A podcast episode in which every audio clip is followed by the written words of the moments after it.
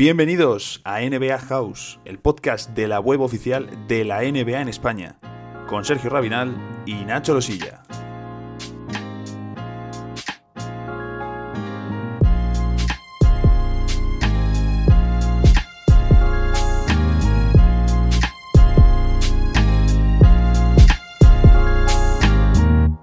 Estamos ya en el episodio número 37 del podcast y hoy vamos a realizar el preguntas y respuestas del mes de junio. El último, preguntas y respuestas sin partidos en juego.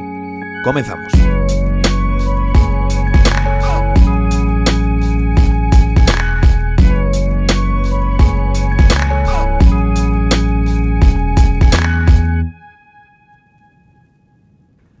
Da igual qué semana sea, da igual eh, lo que ocurra, que siempre tenemos novedades de la NBA, haya o no partidos siempre lo tenemos. Y en esta ocasión, en esta semana, por ejemplo, hemos tenido ya por fin el acuerdo oficial cerrado entre la NBA y la Asociación de Jugadores que garantiza el regreso de la liga a finales de julio. O, por ejemplo, también la confirmación del calendario, que era algo que estábamos esperando y de lo que vamos a hablar. Y, por supuesto, algo que era absolutamente previsible y de lo que también vamos a comentar, que son los casos de coronavirus de jugadores que están apareciendo porque, eh, Sergio, muy buenas eh, tardes. Hemos tenido, por ejemplo, uno de ellos, eh, yo creo que el más mencionado puede ser el de Nikola Jokic, que se encontró con, con Novak Djokovic, ¿no? Y, es posible que pues en ese momento se diese el, el, cruce y ya tenemos a unos cuantas, unas cuantas estrellas, que nombres relevantes, que están empezando a salir como positivos por el coronavirus. Muy buenas, Nacho. Sí, dentro de todo lo, grave que pueda ser esto, Adam Silver ya dijo en una reunión con los medios de comunicación que ninguno de esos jugadores se eh, tenía síntomas de que estuviese enfermo, propiamente dicho, con coronavirus, como bien conocemos, sino que eran la mayor parte eh, asintomáticos y cuyo mm, cuadro médico, por decirlo de alguna manera, no presentaba una gran gravedad. Eh, la liga informó junto a la Asociación de Jugadores de que 16 de los 302 jugadores que habían sido testados habían dado positivo, lo cual es un muy buen número para el contexto en el que estamos, es un 5%, que leyendo un poco representa prácticamente como eh, una, es una extensión de lo que está siendo eh, a nivel general la, pandemia, es decir, del total de casos que se testan son creo que un 8 o un 10% eh, los, las personas que dan positivo, así que sería pues un poco una aproximación a lo que es la, realidad de, Estados Unidos. Así es, luego comentaremos un poquito también esto porque nos habéis dejado una pregunta del eh, tema del coronavirus y los casos eh, y los casos que pueda haber y las consecuencias que esto podría tener en la, en la reanudación de la liga. Así que pues eh, estamos en el preguntas y respuestas de, junio, como ya sabéis, el último que hacemos sin partidos, que eso siempre pues oye, es bonito decírnoslo, nos sirve para animarnos y, ya queda menos, ¿no? antes no había baloncesto, hemos tenido la Bundesliga, el torneo, la fase final de la CB que se está disputando mientras grabamos en estos momentos y la NBA cuando cuando menos cuenta nos demos, vamos a estar ya metiéndonos esos eh, maratones maravillosos de los que estamos ya deseando. Y eh, hoy tenemos una selección de preguntas menor, pero eso no implica que eh, vayamos a dar respuestas más pequeñas. Y la primera, Sergio, es un tema, un tema interesante de cara a playoffs de un equipo que aquí nos gusta mucho. Sí, porque nos preguntan si creemos que los, los Raptors pueden ser un equipo complicado para Milwaukee Bucks teniendo en cuenta que tienen algunos de los mejores aleros defensores de la liga Creo que esto lo hemos tratado en algún que otro artículo, no sé si en esta semana o al menos en las dos últimas seguro que sí. Eh, nos preguntan por Siakam, por Oji Aninobi y por eh, Ronda eh, Jefferson. Y yo creo que realmente no hay ningún otro equipo dentro de la conferencia este que pueda dar al menos un nivel defensivo similar al que pueden ofrecer los Raptors. Lo dieron el año pasado en los playoffs teniendo a Kawhi Leonard, lo cual es un plus. Y a Danny Green, que obviamente eh, con la pérdida de ambos, pues tienes que, tienes que modificar bastante todo, todo tu sistema, pero la verdad es que han conseguido darle un giro de tuerca con jugadores mucho menores, como pueden ser eh, Norman Powell o el propio eh, Ronde Hollis eh, Jefferson, que eh, a nivel de uno por uno marcan bastante la diferencia y luego pues han conseguido desarrollar un sistema de, de, defensa media pista y especialmente en balance defensivo que lo habla esto sí que me acuerdo porque hice yo el artículo que lo comentábamos al principio de la semana pasada que es lo que puede marcar bastante la diferencia en una serie de playoffs, pues un ritmo muy bajo en el que Milwaukee eh, pues saca bastante ventaja del, rebote defensivo para iniciar la transición y donde Toronto pues bueno puede quizás eh, minimizar un poco los daños de tener a jugadores como son Janis o Chris Middleton. Así es, esos Toronto Raptors que, mm, lo hablamos ya la semana pasada, tienen a Margasol muy fino y van a llegar con todo a esa reanudación en Disney, un equipo a vigilar, a tener en cuenta. Os he comentado que íbamos a hablar un poco del coronavirus y es que una de las preguntas es precisamente esa. ¿Es posible que la NBA deje de jugarse si hay muchos casos de COVID?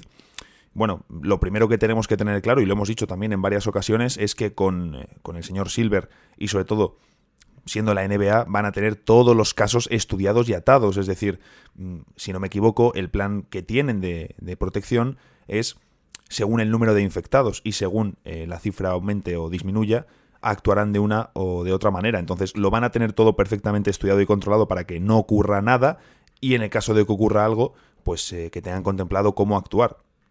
Así que eh, yo creo que en ese sentido, quizá la parte más preocupante o, realmente lo que tenemos que esperar para ver cómo funciona es cuando llegue la burbuja, cómo va, cómo va a funcionar esa entrada y salida de, trabajadores, ¿no? Porque son realmente los únicos que van a salir y a entrar de la burbuja, el resto van a estar en, Disney las semanas que toque según cómo avance su equipo. Pero es que mientras tanto en Florida están creciendo los casos de, coronavirus y revisando noticias de, de, estos días. Además, hoy estamos grabando, es domingo 28 por la tarde, noticias de, este mismo sábado, día 27 de junio, noticias en las que, bueno, pues se, se sacan las cifras de que en Florida están batiendo cifras de miles de casos nuevos al día. Fueron 9.000 el viernes según cifras oficiales, aunque parece ser, también según esas cifras, que mm, el, ritmo o la afluencia de crecimiento en los hospitales no está siendo eh, tan elevada. A ver cómo evoluciona la situación, quedan todavía varias semanas, pero desde luego no es algo positivo que en Florida esté eh, subiendo y subiendo los casos de coronavirus como en ningún otro eh, estado de todo el país. Así que eso yo creo que es lo más preocupante y lo que, lo que tendremos que seguir. Pero evidentemente, pues hombre, dejar de jugar se puede dejar de jugar si, si dentro se infecta a todo el mundo, ¿no? Pero mm, confiemos en que, en que eso no ocurra porque si así luego nos cancelan la, la NBA ya sería absolutamente terrible. Claro, yo creo que también en tema de, los, del aumento de casos de coronavirus tiene que ver no tanto con el hecho de que los haya, sino con el hecho de que se están haciendo muchos más test claro, sí. que, que, probablemente si se hubiese hecho realmente esa misma, esa misma política de, de testar a todo el mundo que sea posible, posible en España, en España, hemos tenido, hemos tenido tres, tres o cuatro veces casos, casos o no, quién sabe, pero bueno, eso es un punto y luego hay que saber eh, realmente hasta cuál es el número que, que la NBA determinará para decir, bueno, esto es preocupante, es decir, si con un 5% de los 300, bueno, que bajará bastante teniendo en cuenta que son 22 equipos, pero eh, con un número considerable, yo creo con un 15 o un 20%, y dependiendo quiénes sean ese 15 o 20%, la NBA puede tomar una decisión drástica. Pero visto lo visto con las medidas de seguridad, yo creo que, y más después de lo que se ha visto en la ACB estos últimos días, con un contagio y, perdón, con cero contagios y una persona solamente yendo al hospital, yo creo que es para estar bastante seguro. Y eso que no es ni comparable con la burbuja que prepara la NBA. Sí, totalmente, totalmente. Al final, ahí va a ser un efecto burbuja real porque en Valencia no hay efecto burbuja, es decir, los equipos están saliendo y están pudiendo eh, realizar planes sociales. Eso allí va a ser de otra manera, va a ser diferente. Tenemos que confiar en que la situación vaya a ser lo mejor posible, pero eh, es lo que hemos dicho siempre aquí desde el primer día, ¿no? Eh, nos da mucha seguridad Silver nos da mucha seguridad como sea la, eh, bueno, ese regreso, cómo va a ser. Así que seguimos con una que tienes tú sobre un, uno de, los, de las grandes promesas de la NBA. Sí, nos preguntan sobre cuál creemos que va a ser el techo de Sai Gilgius Alexander y cómo vemos el futuro de, los Thunder. Bueno, yo creo que Shai en, general es probablemente el pilar sobre el que tiene que girar el proyecto de los Thunder. Yo creo que no hay ningún tipo de duda. El año pasado ya quedó claro de que los Clippers realmente podían construir, no sé si alrededor suyo, pero sí que podían tener un jugador de futuro a tener en cuenta para los próximos años y este año se ha confirmado. Le ha ayudado mucho el hecho de tener a un base tan experto como es eh, Chris Paul al lado y un contrapunto que lo dijimos la semana pasada como es Dennis Schroeder pero eh, yo creo que todavía tiene que dar eh, bastantes pasos adelante en lo que se refiere a creación de juego, porque al fin y al cabo es un, es un base con un talento excepcional para el uno por uno y para encontrar eh, asociaciones, pero que todavía le, le, cuesta un poco lo que viene siendo la organización, la dirección y la creación sin balón para otros, es decir, pues ser un base al uso. yo creo que con Billy Donovan puede tener a, un, puede, puede encontrar perdón, a alguien sobre el que apoyarse, del que aprender muchísimo, porque Billy Donovan, eh, si algo sabemos bastante bien de su etapa en Florida, es que es un formador bastante bastante útil y que sabe encontrar los puntos fuertes de sus jugadores, especialmente desde el puesto de base. Y vamos, mm, yo si tuviese que poner un techo, obviamente ahora mismo, tras lo que hemos visto, mínimo All-Star y, no lo, y lo habría sido este año de, no haber tenido como compañero a Chris Paul, creo que lo comentamos anteriormente en otro podcast, pero mm, su temporada llegado a eh, febrero merecía al menos ese reconocimiento eh, en All-Star. Sobre el proyecto de los Thunder, pues bueno, dependerá bastante de cómo, cómo resuelvan el caso Chris Paul, cómo consigan darle salida o mm, reubicar esa posición que va a dejar probablemente Dennis Schroeder en el, en el banquillo y muy incierto, la verdad, porque Oklahoma todavía sigue pagando los excesos de años anteriores de ese fallido Big Three con, con Paul George, pero claro, tiene una, un, lote de, picks con el que pueden comerciar y conseguir eh, jugadores que, dado el mercado en el que están, no conseguirían una agencia libre. O sea que realmente pues es prometedor, al menos da, da confianza de que, al menos de San Presti, el equipo pues tiene un futuro o algo a lo que agarrarse. La siguiente pregunta también está relacionada con, los Thunder, con una noticia de esta semana, así que eh, voy a ir a, hilar un poquito. Y estaba revisando los salarios de, Oklahoma para, para, estas dos preguntas.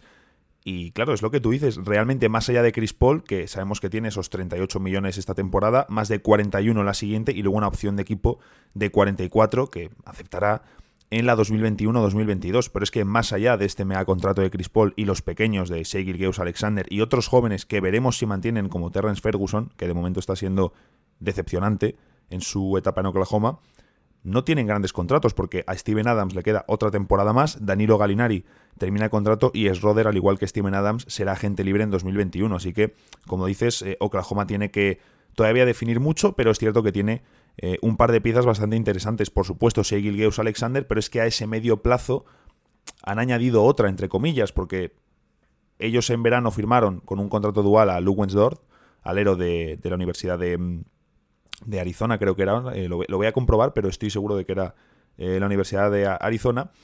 Le firmaron un contrato dual después de no ser elegido en el draft y a principio de temporada no jugaba. Le meten a mitad de, temporada en la rotación. Ha hecho un muy buen papel como titular en el, en el equipo de Oklahoma y ahora ha firmado una renovación, ha salido esta semana, pero es un jugador que sí que es cierto, es mucho más desconocido para el público medio, la, mayoría de gente no sabrá quién es Luwens Dort y, y a mucha gente no le será familiar tampoco este, este jugador que ya digo ha empezado realmente a jugar en la NBA en enero y por el parón pues le hemos visto muy, muy poquito, pero el caso es que ha renovado con, Oklahoma y nos preguntan que qué pensamos de esa renovación de, Dort con, con los Thunder.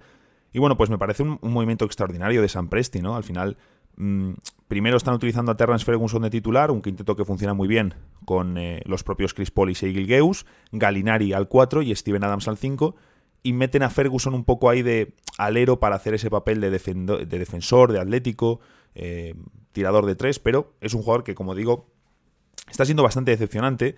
Y aún así Oklahoma pudo empezar la temporada 23-19, funcionando muy bien en el clutch, ese trío de bases dando muy buena nota, siendo decimoséptimos en ataque y decimocuartos en defensa, es decir, no brillaban en ninguna de las dos categorías, pero estaban eh, bien posicionados en ambas, ninguna carencia grande a nivel colectivo, gran juego a media pista, y es cuando realizan el cambio. Billy Donovan sienta a Terrence Ferguson y mete a Dort como titular, eh, después de realizar creo que es solo un, buen partido, juega un partido, lo juega bien y ya le, mete como titular, así que evidentemente estarían buscando ya un, un relevo para Ferguson. Le meten y automáticamente eh, encaja muy bien en el equipo y en este tramo ha promediado 7,1 puntos, 2 rebotes y un robo en 23,7 minutos, con un 37% en triples y cerca de 3 intentos por partido.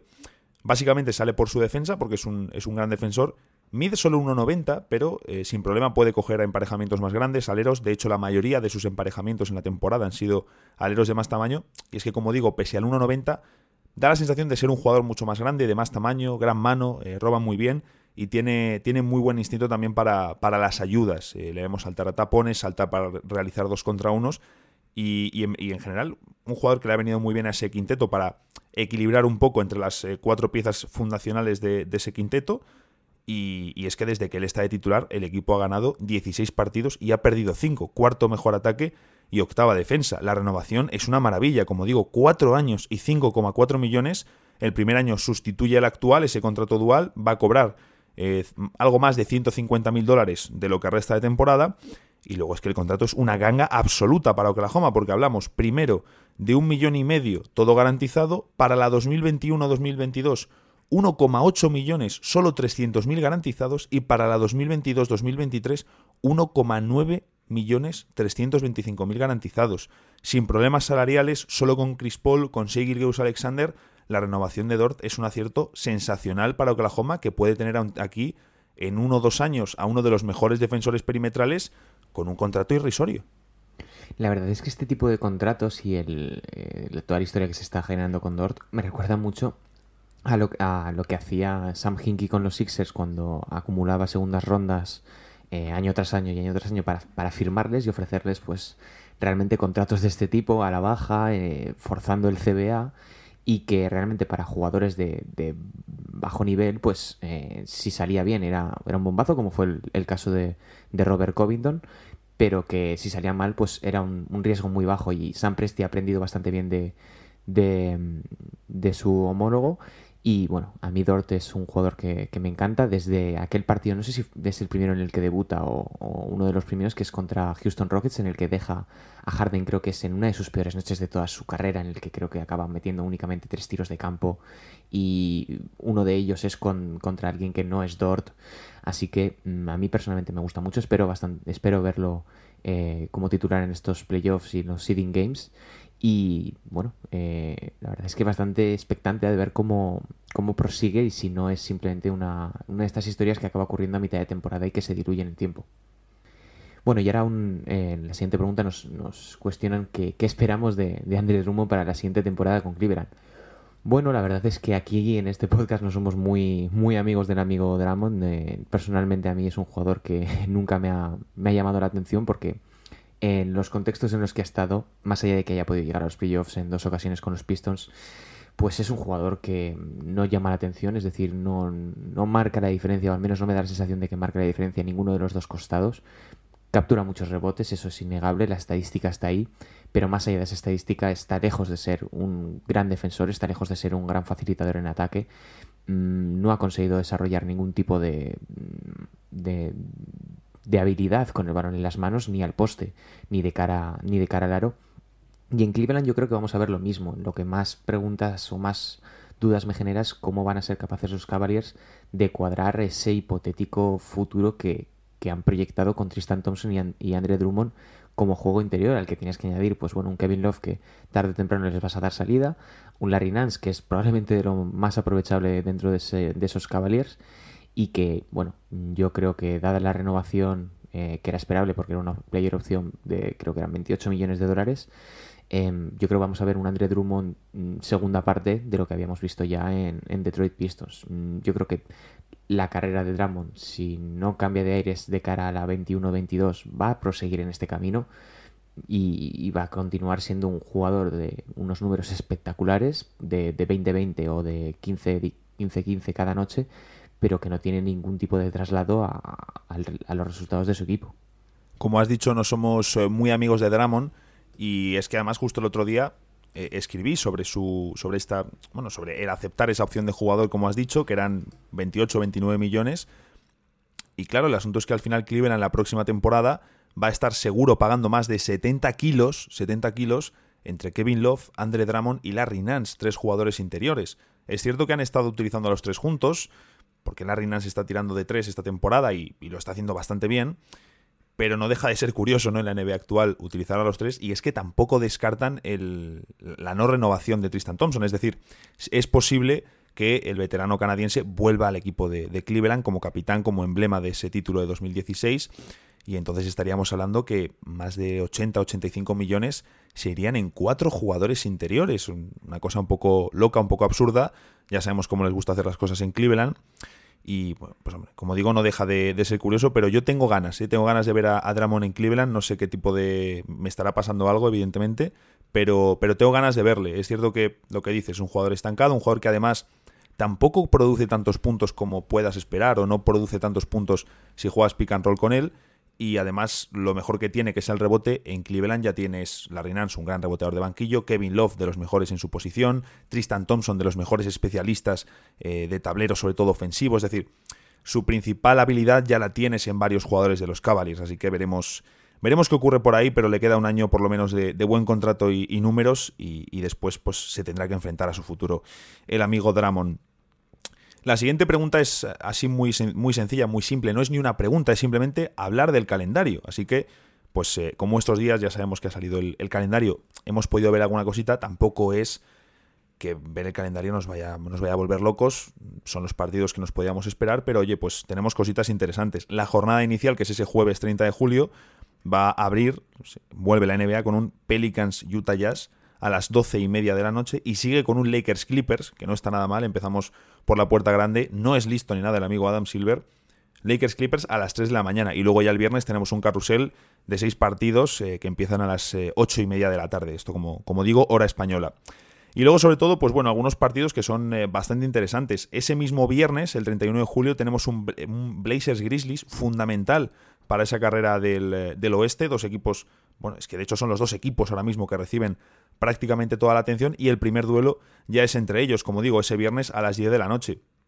Luego además tenemos también del tirón ese mismo día un Dallas Rockets a las 3 de la mañana, un Pelicans Grizzlies también importantísimo el 3 de agosto a las 12 y media, Rockets Lakers, que recordemos que el primer partido de Houston con Robert Covington se lo ganaron a los angelinos. Juegan el 6 de agosto a las 3 de la mañana. Raptors contra Celtics el 7 de agosto a las 3. Eh, Bucks también eh, contra Toronto Raptors el 10 de agosto a las 12 y media. Nuggets contra Clippers. Eh, aquí un partido muy interesante. Dos equipos que están muy pegados en esa segunda y tercera plaza. Ahora no sabemos, no sabemos cómo van a estar el 12 de agosto, claro.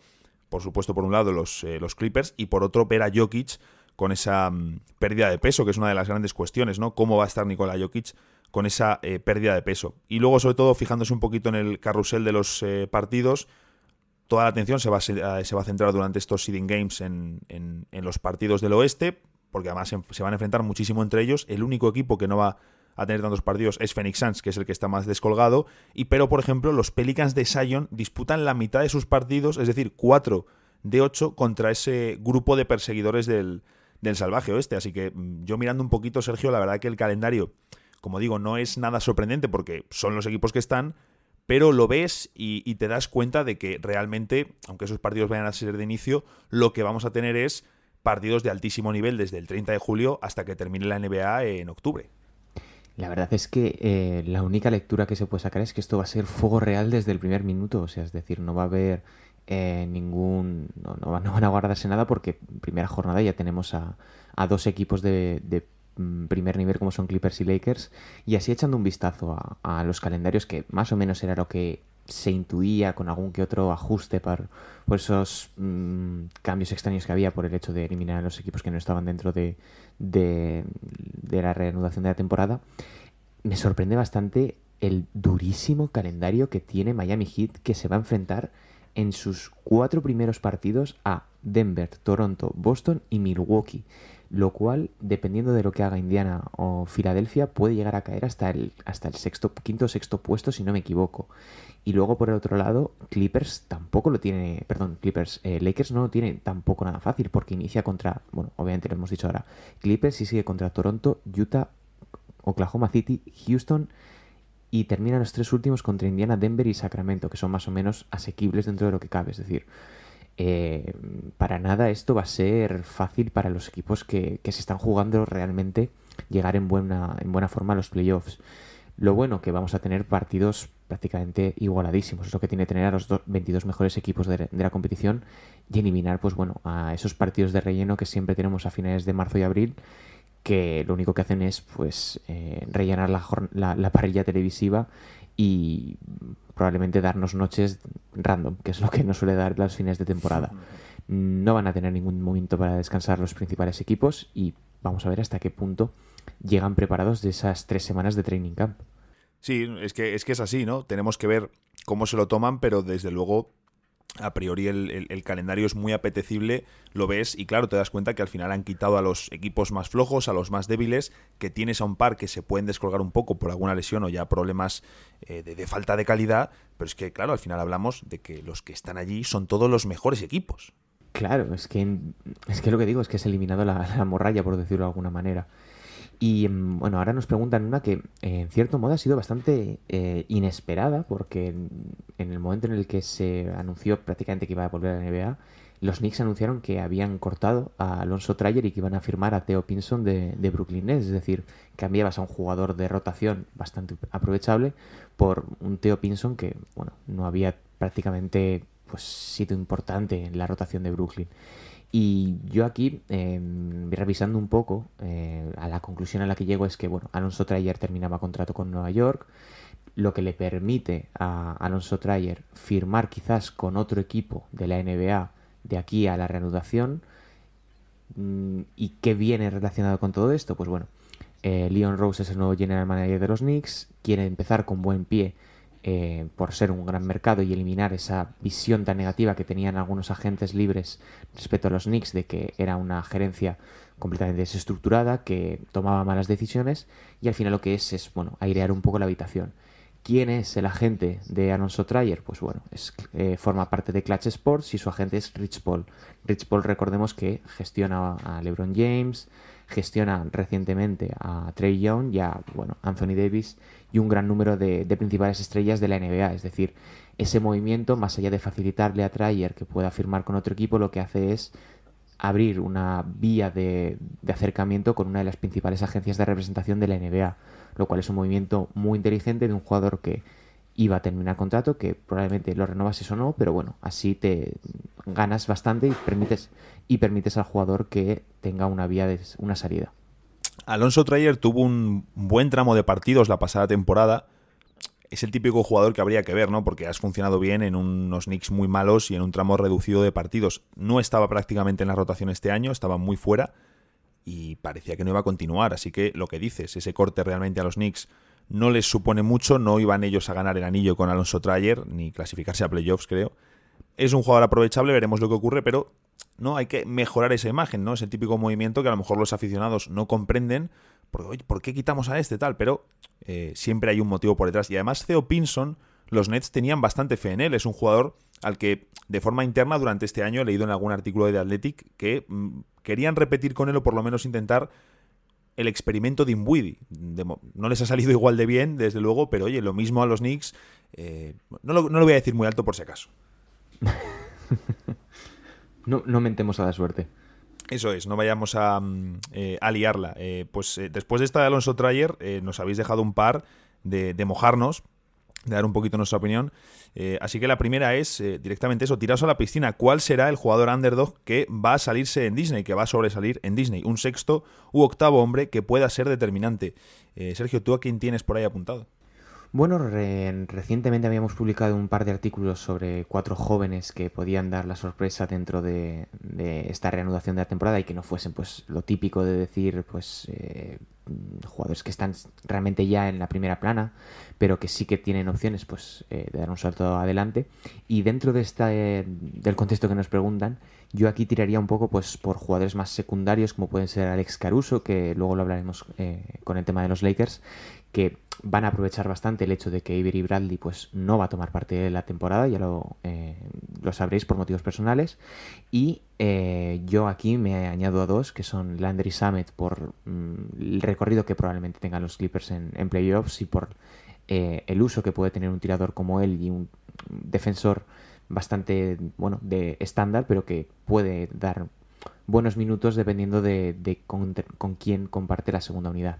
Y aquí ya, pues bueno, una apuesta personal que es Gary Trent Jr. de, Portland Trail Blazers, que es bueno, un 3D en potencia, un jugador de brazos largos que ejecuta muy bien bueno, eh, el juego de esquinas y, y de manera eh, y desde los eh, desde los codos y que bueno pues asumirá ese ese vacío que deja Trevor Ariza en los Blazers por también motivos personales y bueno, yo esa, esas mis, mis, tres, mis tres jugadores por los que yo creo que eh, podrían dar un salto de calidad en esta renovación. Me han gustado, me han gustado los nombres. El de Caruso lo vamos a hablar ahora con lo de Lakers, como dices. y sobre todo el de Gary Trent, porque va a recibir muchos más minutos. Ariza estaba haciendo un buen papel no, no es el mismo jugador en estilo de veterano, tamaño, eh, todo esto, pero sí que a nivel ofensivo les está, bueno, está siendo el, tirador este año en, Portland Trail Blazers, también con la ausencia de Rodney Hood, desde, eh, de nuevo por lesión, que ha sido terrorífico lo de Portland este año con las, con las lesiones. Yo voy a dar un, par de nombres más mediáticos, pero que realmente creo que, sobre todo al primero le ha venido bien el parón, como es Kyle Kuzma, ya lo hemos dicho, eh, físicamente no estaba bien esta temporada, y yo creo que sigue siendo, o me refiero a nivel de perfil, siempre ha sido un jugador que ofensivamente encaja con LeBron y con, y con Davis porque no necesita la bola para anotarse, se mueve bien sin balón, tira de media distancia, encaja al lado de los dos y físicamente no estaba bien y la pasada temporada ofreció un, buen rendimiento. Así que es ahora o nunca para Kuzma, es ahora eh, o nunca para él con los Lakers, tiene que dar la cara, tiene que demostrar que tiene eh, esa capacidad para poner puntos a su al lado de LeBron James en, playoffs, porque si no, eh, lo más probable es que le traspasen en verano, aprovechando que todavía le queda un año más de contrato rookie pero ya digo, yo eh, confío en, ver por lo menos una buena versión de Kyle Kuzma, que es algo que no se ha visto con continuidad a lo largo de todo el año, precisamente por esos problemas físicos. Y por otro lado, Michael Porter Jr. Denver Nuggets le falta un poquito, le falta algo, o un apoyo más serio al lado de Jamal Murray, o un jugador más hecho eh, o de más nivel, nivel en ese 3-4. Y realmente su única alternativa con talento es Michael Porter Jr., que es un jugador que sabe poner puntos sobre bote, que es algo que en alguna ocasión le ha fallado a Denver cuando Jokic no mira el aro y cuando Jamal Murray está muy impreciso. Así que yo creo que tanto por explosión del jugador como por necesidad del proyecto, tiene que mirar Denver un poquito a, Michael Porter Jr., darle un rol importante y que desde el banquillo, como sexto o séptimo hombre, sea una pieza fundamental para Mike Malone. Bueno, y ahora nos preguntan sobre em, que, elijamos un jugador que a priori no destacará tanto en los playoffs, pero que nosotros creemos que sí. Esto, pues bueno, quizás sí que sea un, jugador o, de mayor perfil que pueda estar eh, infravalorado o quizás ya de, perfil completamente bajo. Yo aquí mi apuesta ha sido un poco Jamal Murray por el hecho de que muchas veces se infravalora bastante toda la proyección ofensiva que puede tener porque es ciertamente muy inconsistente y el año pasado en los playoffs se mostró que mm, estaba le faltaba esa experiencia que, ahora puede que llegue a tener porque bueno, Mike Malone ha desarrollado muchísimo más su sistema, ha, ha, estructurado mucho mejor esos roles y ahora no va a tener que compartir tanto el balón eh, contra, con otros jugadores como pueden ser Malik Beasley, que bueno, pues salió traspasado recientemente y que tiene pues a Jeremy, a Jeremy Grant en el, en el 4 con el que se han entendido muy bien sin balón. Si tuviese que apostar por uno, yo iría con, con Jamal Murray, porque además mm, yo creo que es un jugador que tiene una proyección para ser una estrella de la liga por, bueno, por la cantidad de recursos que tiene y por lo bien que se entiende con, eh, con Nikola Jokic. Yo voy a dar un perfil mucho más de especialista, un jugador que de hecho no promedia, eh, no llega. Bueno, es que de hecho no promedia, no llega a los 20 minutos de promedio desde su tercera temporada en la liga y lleva ya eh, seis años en la, en la NBA. No es otro que Nerlens Noel, el pivot suplente de Oklahoma City, y está siendo un programa muy eh, Thunder que sus números no son nada impresionantes. Esta temporada está en 7,7 puntos, 4,9 rebotes y 1,5 tapones. Son números que no, de primeras no, no, no brillan, no destacan. Pero claro, es que los hacen 18,4 minutos siendo el pivot por detrás de Steven Adams. Y ya el año pasado tuvo ese papel, tuvo problemas físicos, ya lo sabemos, eh, no pudo, y además tampoco jugaba tantos minutos. Este año tiene su rol, él sale y juega sus minutos, pero tanto en ataque le aprovechan muy bien como eh, a nivel defensivo eh, creo que Nerlens Noel es uno de esos, claro, está en Oklahoma, no es un mercado tan grande, pero Nerlens Noel, por ejemplo, sería un pivot que encajaría a la perfección o encaja a la perfección en el sistema de Lakers, le podrían tirar balones por encima del aro, aprovechar sus bloqueos, no es tan pesado como, eh, por ejemplo, Dwight Howard, pero sí que tiene esos brazos largos y ese timing más estilo Jabal McKee, así que... lo dicho, es un jugador que no tiene brillo, porque además el pivot de Oklahoma es Steven Adams, que está haciendo un muy buen año, y Nerles Noel pues no tiene esa, ese atractivo, ¿no? Pero creo que es uno de los mejores pivots suplentes de la NBA. Termina contrato este verano y seguro que se van a tirar encima de, de Nerles Noel eh, muchos, muchos eh, equipos. Me gusta, me gusta mucho el, nombre de, Noel porque es lo que dices, es un pivot muy moderno, es la idea que se tenía de él principio de, su carrera tras, tras Kentucky. El problema han sido, pues bueno, todos los problemas extradeportivos, las, las lesiones, bueno, luego infortunios que ha tenido como ese golpe que recibió el año pasado y que le mantuvo eh, bastante tiempo fuera. Pero creo que es un pivot muy aprovechable y que le queda mucha carrera. Es decir, si ya Magui ha conseguido estar y ser pivot titular de un, de un contender NBA, yo creo que podemos esperar al menos lo mismo de, un jugador como Ners que es bastante más inteligente y mucho más, eh, mucho más bueno. Siendo simple, mucho mejor jugador. De hecho, es que vamos a tener que ver precisamente, yo creo que lo vamos a ver incluso también en los próximos drafts, cómo los equipos van a preferir apostar su talento a esos jugadores exteriores, a esos aleros, a esos unicornios, y que el papel de pivot sea un jugador especialista, que cobre menos dinero, que tenga un rol residual, que tenga que hacer dos, tres cositas y en ataque sus limitaciones. Y Nerles Noel es uno de los grandes ejemplos, al igual que Dwight Howard, ¿no? Jugadores que, bueno, Nerles Noel cuando llega a la NBA llega con un cartel de, gran estrella, ¿no? Pick, top, eh, bueno, top 10 del, del draft y termina reconvertido en un pivot suplente que no llega a 20 minutos por partido, ¿no? Pero así es la NBA actual y desde luego ahí lo hace muy bien y en su papel, aunque no brille, aporta muchísimo y, como digo, este verano se van a tirar encima, encima suyo. Los Lakers es un equipo que se puede tirar encima suyo. Vamos a hablar de ellos porque nos habéis preguntado. ¿Crees que los Lakers le abrirán minutos a Dion Waiters ante la, braja, uy, ante, la, ante la baja de Avery Bradley? Y si es así, ¿cuántos minutos y con qué rol? Sergio, ¿tú cómo ves lo de la baja de Avery Bradley? Porque, o sea, no creo que sea como para quitar a los Lakers de la carrera por el, por el título, ni mucho menos. No era Bradley el, que les, el equipo que les convertía en ese eh, candidato. Pero a nivel defensivo sí que me parece una baja mucho más seria de lo que puede parecer. Bueno, la verdad es que con, con este tipo de noticias que tienen que ver siempre con un equipo de LeBron se sobredimensionan demasiado las cosas. Es decir, eh, Avery Bradley es probablemente el mejor jugador después de LeBron James de los Lakers. Obviamente no, no. Va a ser, va a ser un cambio, un golpe, un golpe relativamente duro a la estructura, especialmente defensiva de los Lakers. Pues bueno, eso es considerable. Se puede decir que sí. La realidad es que es suplible. La baja de Avery Bradley es suplible.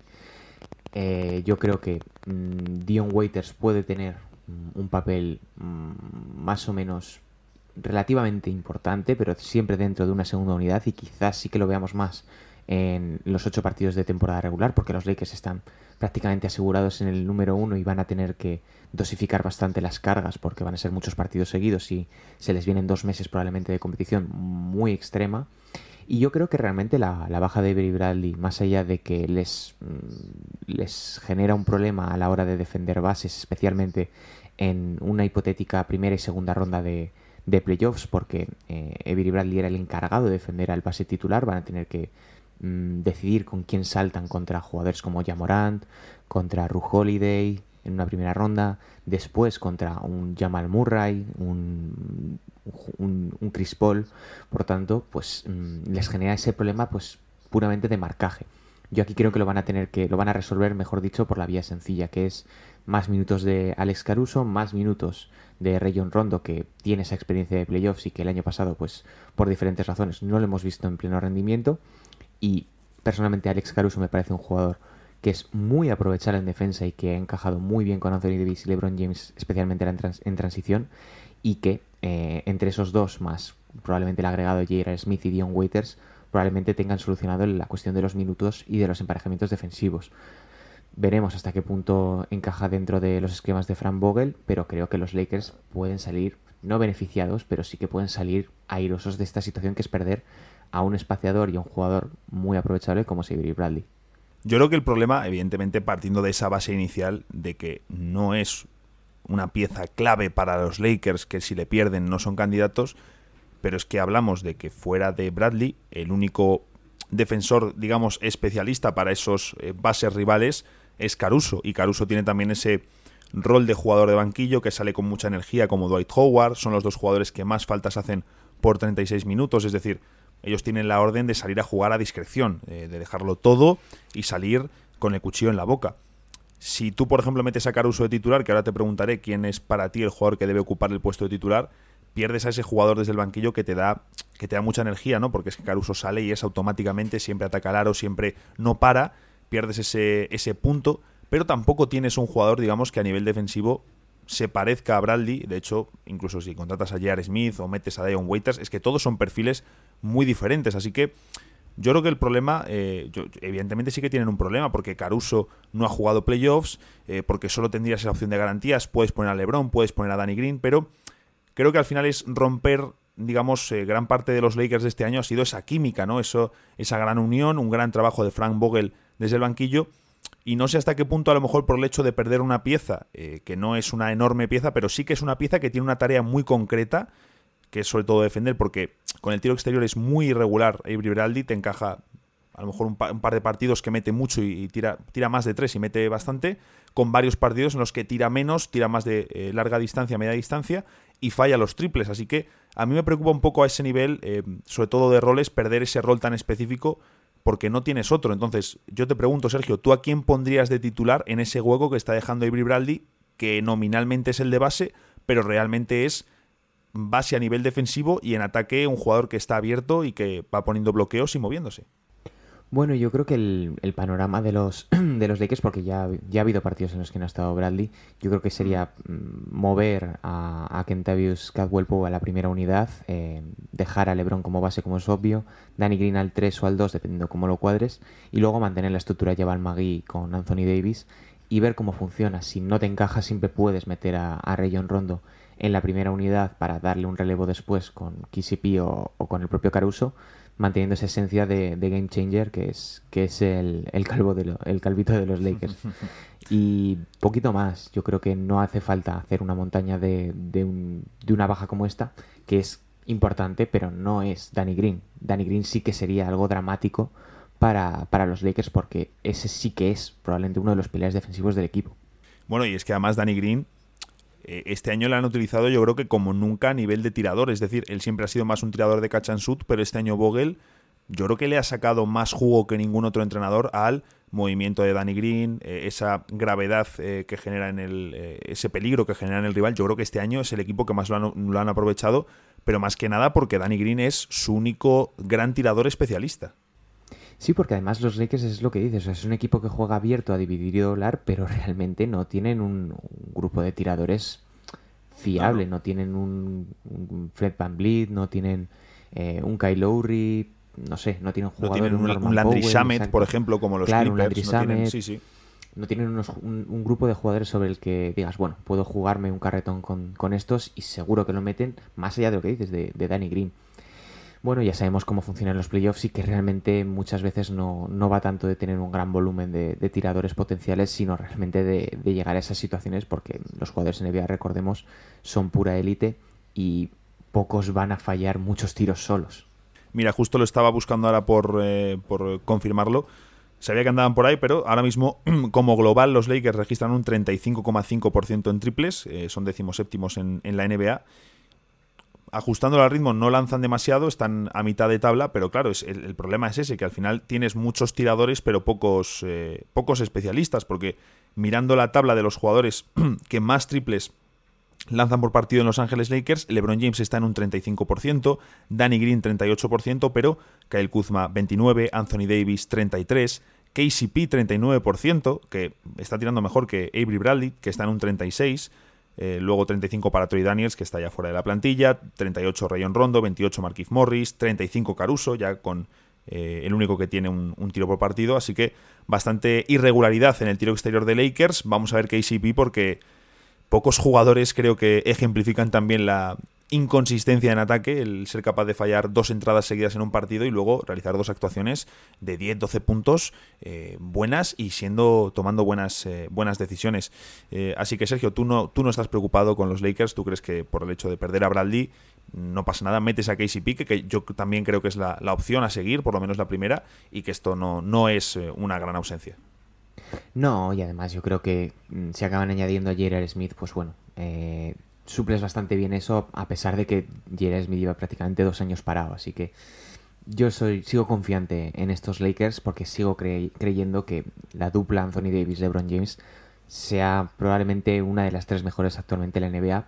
Y mm, dentro de esa igualdad puede que marquen la diferencia esa experiencia de LeBron o puede que sean Clippers, puede que sea, yo que sé, Milwaukee o cualquiera de estos que ahora mismo pues mm, todos tienen opciones de ganar la NBA pues ahí queda ese comentario sobre los Lakers que pierden a Bradley, pero oye, si fichan a J.R. Smith, por lo menos nos vamos a reír y vamos a tener más alicientes si caben para ver esa reanudación, reanudación de Disney. No me salen las palabras de la excitación de pensar que, que pueda volver J.R. Smith a la NBA. Así que lo que os hemos dicho, este era el último preguntas y respuestas sin NBA. El próximo lo haremos ya con partidos en juego y qué ganas tenemos.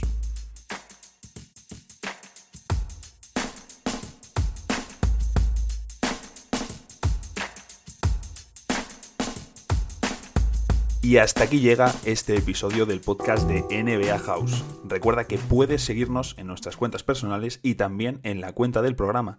Las tienes todas en la descripción. Puedes compartirlo si te ha gustado Y también, si estás en iBooks, nos dejas un like, que no te cuesta nada y a nosotros nos viene muy bien. Además, nos puedes dejar en un comentario todo lo que quieras.